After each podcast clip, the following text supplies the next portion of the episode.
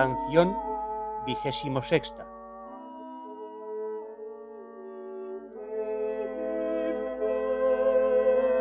En la interior bodega de mi amado bebí, y cuando salía por toda aquesta vega, ya cosa no sabía, y el ganado perdí que antes seguía. Cuenta el alma en esta canción la soberana merced que Dios le hizo en recogerla en lo íntimo de su amor, que es la unión o transformación de amor en Dios, y dice dos efectos que de allí sacó, que son olvido y enajenación de todas las cosas del mundo y mortificación de todos sus apetitos y gustos. En la interior bodega. Para decir algo de esta bodega y declarar lo que aquí quiere decir o dar a entender el alma, era menester que el Espíritu Santo tomase la mano y moviese la pluma. Esta bodega que aquí dice el alma es el último y más estrecho grado de amor en que el alma puede situarse en esta vida, que por eso la llama interior bodega, es a saber, la más interior. De donde se sigue que hay otras no tan interiores, que son los grados de amor por do se sube hasta este último. Para dar a entender el alma lo que en aquella bodega de unión recibe de Dios, no dice otra cosa, ni entiendo la podrá decir más propia para decir algo de ello, que decir el verso siguiente. De mi amado bebí.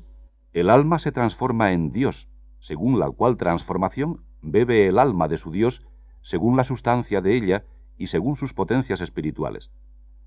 Porque según el entendimiento bebe sabiduría y ciencia, y según la voluntad bebe amor suavísimo, y según la memoria bebe recreación y deleite en recordación y sentimiento de gloria.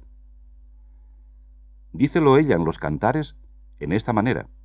Mi alma se regaló luego que el esposo habló.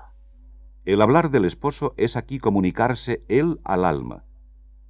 Y que el entendimiento beba sabiduría, en el mismo libro lo dice la esposa, a donde, deseando ella llegar a este beso de unión y pidiéndole al esposo, dijo, Allí me enseñarás. Es a saber, sabiduría y ciencia en amor. Y yo te daré a ti una bebida de vino adobado. Que la voluntad bebe allí amor, dícelo también la esposa en el dicho libro de los cantares, diciendo, Metióme dentro de la bodega secreta y ordenó en mí caridad. Que es tanto como decir, Dióme a beber amor metida dentro en su amor. Esta divina bebida tanto endiosa y levanta al alma y la embebe en Dios que... Cuando salía. Es a saber, que acabada esta merced de pasar. Porque, aunque está el alma siempre en este alto estado de matrimonio, después que le ha puesto en él, no empero, siempre en actual unión según las dichas potencias, aunque según la sustancia del alma, sí. Cuando salía por toda aquesta vega. Es a saber, por toda aquesta anchura del mundo. Ya cosa no sabía. La razón es porque aquella bebida de altísima sabiduría de Dios que allí bebió le hace olvidar todas las cosas del mundo, y le parece al alma que lo que antes sabía, y aun lo que sabe todo el mundo, en comparación de aquel saber, es pura ignorancia. Las mismas ciencias naturales y las mismas obras que Dios hace, delante de lo que es saber a Dios, es como no saber porque donde no se sabe a Dios, no se sabe nada. De donde, como dice San Pablo, lo alto de Dios es incipiencia y locura para los hombres. Por lo cual los sabios de Dios y los sabios del mundo, los unos son incipientes para los otros, porque ni los unos pueden percibir la sabiduría de Dios y ciencia, ni los otros la del mundo. Está el alma en este puesto en cierta manera como Adán en la inocencia, que no sabía qué cosa era mal. Porque está tan inocente que no entiende el mal ni cosa juzga a mal.